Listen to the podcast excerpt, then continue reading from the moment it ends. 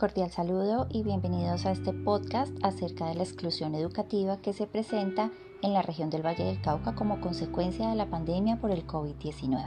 Mi nombre es Paola González. La pandemia ha puesto en evidencia la desigualdad y la brecha existente entre la educación pública y la privada, la rural y la urbana. En el Valle del Cauca, de acuerdo con la Secretaría de Educación, en los inicios del aislamiento, el 85% de las instituciones en zona rural carecía de conectividad. Por esta razón, los estudiantes han tenido un atraso significativo en sus procesos de aprendizaje, siendo los estudiantes de las instituciones públicas los que han llevado la peor parte debido a la falta de recursos electrónicos en sus hogares.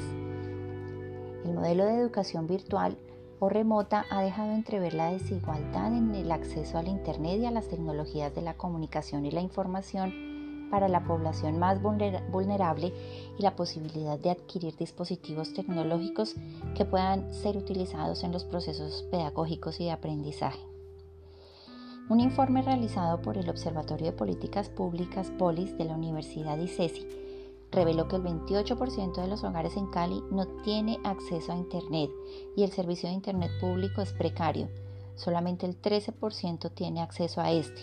Muy pocas zonas en la ciudad cuentan con puntos de Wi-Fi y algunos de estos están ubicados en las estaciones del mío en donde no se dan las condiciones propicias para estudiar.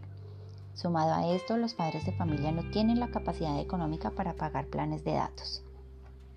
El desafío entonces es que la población más vulnerable tenga conectividad y acceso al Internet y a los avances tecnológicos, involucrando a la comunidad para que de forma participativa se promueva su empoderamiento y se amplíen para ellos las opciones de cambio social, que en este caso están dadas con la premura de suplir esta necesidad a favor de una educación inclusiva como pilar fundamental del desarrollo humano. Muchas gracias.